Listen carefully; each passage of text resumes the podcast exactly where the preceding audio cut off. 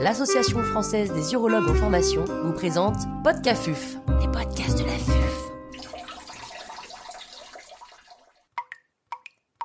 Cet épisode a été réalisé grâce au soutien institutionnel des laboratoires Bayer. L'intervenante n'a pas reçu de financement.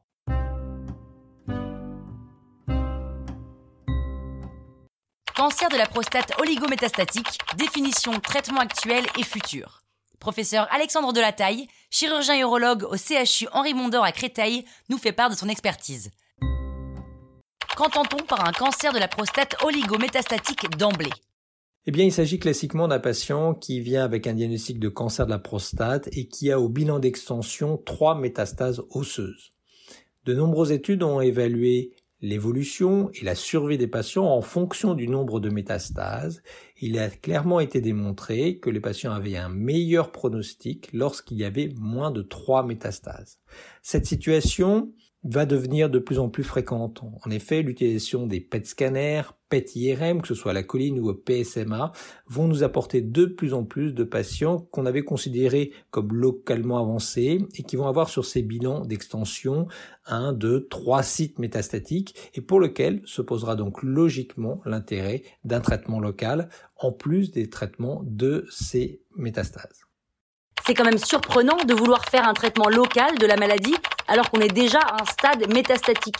Est-ce qu'il y a un rationnel scientifique derrière cela? Eh bien oui, il y a une étude moléculaire qui a regardé l'évolution des métastases chez les patients dans ces situations-là. Et on s'est aperçu que dans un premier temps, le site primitif était capable de créer quelques métastases et que ce n'est que tardivement qu'une métastase va être capable d'engendrer une deuxième métastase. Et donc de vouloir agir précocement avant cette deuxième phase de l'invasion métastatique pourrait permettre d'améliorer l'évolution de la maladie et donc d'améliorer la survie des patients. Le deuxième rationnel scientifique qu'on peut trouver est celui de la réduction du risque de récidive locale. C'est assez évident. Si on a enlevé une, prostate, eh bien forcément la récidive se fera sur des titres métastatiques, mais pas sur la maladie centrale. Alors il y a des études qui ont montré clairement que chez les patients dans une situation métastatique, à qui on avait fait une prostatectomie radicale, eh bien le risque de récidive locale de la maladie était de moins de 20%, alors que lorsqu'on avait laissé la prostate en place ou que le patient était traité par euh, radiothérapie, le risque de récidive locale et donc de complications locales était d'environ 50%. Et c'est clair qu'en termes de qualité de vie des patients, la récidive locale est une évolution dramatique, car il y a obstruction sous-vésicale, compression des urtères, néphrostomie, bref une qualité de vie vraiment déplorable. Quel est l'intérêt de la place d'un traitement local dans les essais rétrospectifs ou prospectifs? Eh bien en effet, d'abord, dans les études rétrospectives, il y a eu un intérêt pour le traitement local et cet intérêt a été démontré dans la réduction de l'évolution métastatique de la maladie et dans l'amélioration de la survie. Alors c'est critiquable parce que ce sont des études rétrospectives, mais on a maintenant des études prospectives qui nous montrent que de traiter dans cette situation oligométastatique d'emblée la glande prostatique va permettre d'améliorer l'évolution de la maladie. Sur la chirurgie, malheureusement, les essais sont encore en cours. Il n'y a pas de résultats actuellement publiés, mais il y a deux études importantes dans la radiothérapie qui montrent clairement que d'irradier la prostate dans cette situation léguméstatique va améliorer la survie. Tout d'abord l'étude ORAD, qui avait pour but de randomiser les patients entre traitement hormonal versus traitement hormonal plus radiothérapie, et qui a clairement démontré qu'il y avait un bénéfice à faire cette stratégie maximale chez les patients qui avaient moins de 5 métastases osseuses.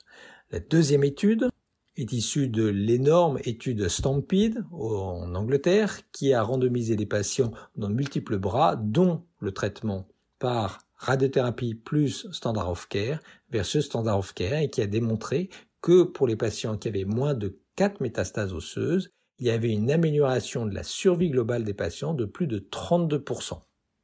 N'oublions pas de citer l'étude actuellement en cours, PIS One, étude française, qui là aussi évalue la place de la radiothérapie en plus d'un traitement par hormonothérapie plus de cet axel ou nouvelle hormonothérapie dans cette situation d'oligométastase.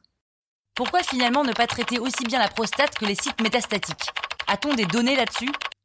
Actuellement, il y a des études qui sont, sont, en effet intéressées à inclure des patients pour traiter à la fois le site prostatique, mais aussi les sites métastatiques lorsqu'ils étaient peu nombreux. Malheureusement aujourd'hui, il n'y a pas de recommandation dans ce sens-là.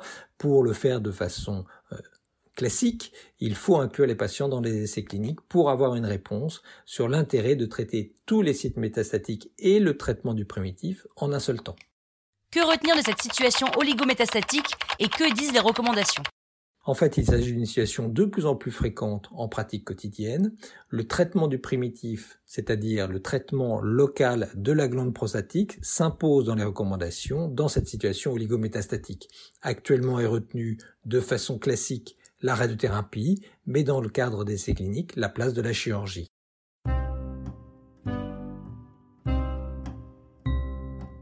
Un grand merci au professeur Alexandre Delataille pour ses conseils précieux. C'était Podcafuf, les podcasts de